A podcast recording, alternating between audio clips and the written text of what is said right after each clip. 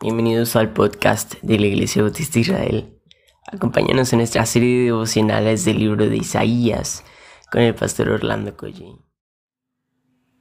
Muy buenos días queridos hermanos, estamos a jueves 26 de noviembre de 2020. Estamos en Isaías capítulo 3 y hoy nos toca ver del versículo 15 al versículo 23, pero vamos a orar. Gracias Señor porque nos has permitido llegar a jueves y esa es obra de ti Señor, es tu misericordia. Pedimos tu cuidado Señor para este día.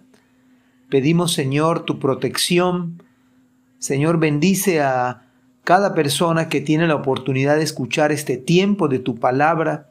Háblale Señor, háblanos a través de ella. En el nombre de Jesús. Amén. Dice la palabra del Señor. ¿Cómo se atreven a aplastar a mi pueblo? Al restregar la cara de los pobres contra el polvo. Reclama el Señor, el Señor de los ejércitos celestiales.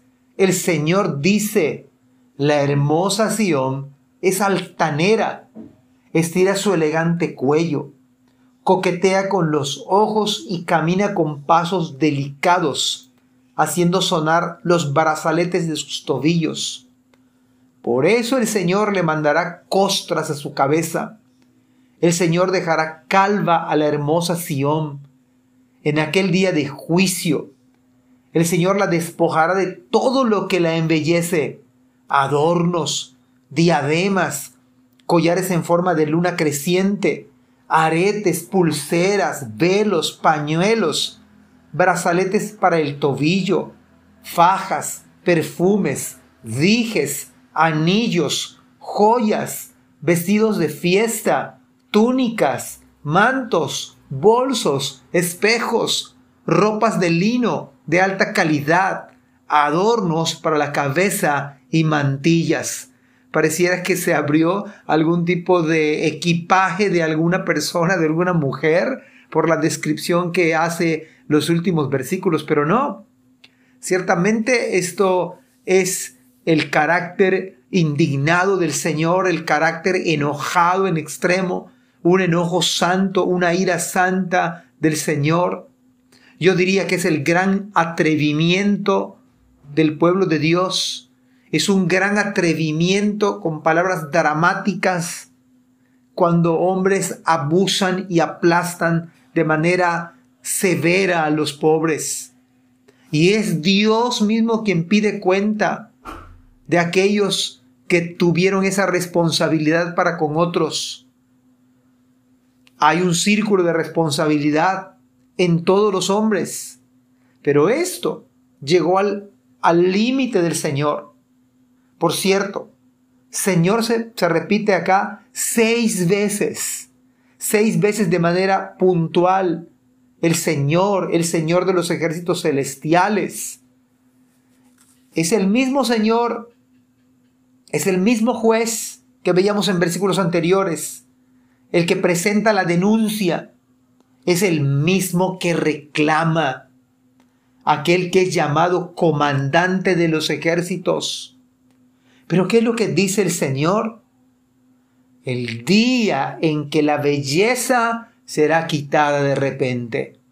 El día en que la belleza será quitada de manera súbita. Pero ¿Cuál sería el pecado descrito en estos pasajes? No es la belleza en sí, es la altanería. No es la belleza, sino la independencia, la arrogancia, la falta de humildad, esa manera de actuar. Y me parece que el problema de fondo no es la autoestima, todo lo contrario que el mundo piensa el problema de nosotros es la sobreestima personal. Se tiene hoy en día un alto concepto de sí mismo, más de lo que verdaderamente uno es. Todos buscan lo suyo propio, no el de los demás. Pero déjeme decirle algo. Recordar que, recordar que es el mismo Señor que quebranta. Es el mismo Señor que enferma. Es el mismo Señor que deteriora con tal de que entre una persona en cordura. Y dice la escritura, su hermosura dejará de ser. Y la Biblia es muy puntual cuando dice versículo 18, en aquel día de juicio. Me parece que es increíble la manera como quebranta el Señor.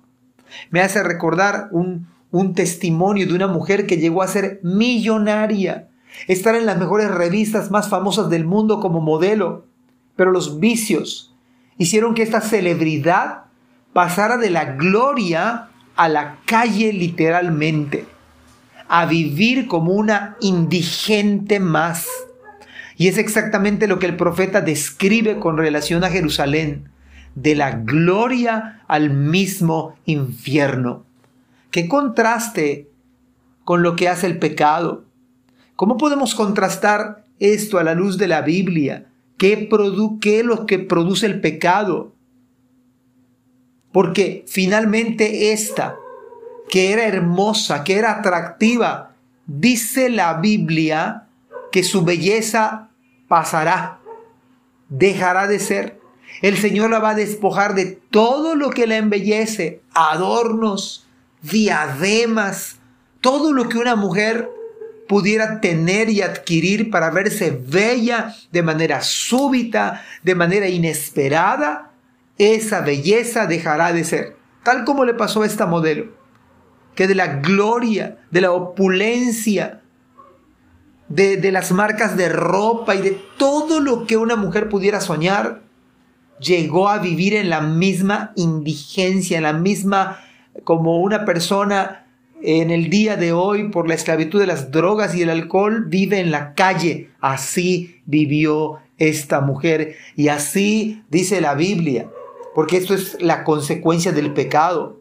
Precisamente el pecado es lo que hace, despoja de toda belleza, todo lo bello de una persona, todo lo atractivo, todo lo elegante, todo lo que lo hace eh, verse bien.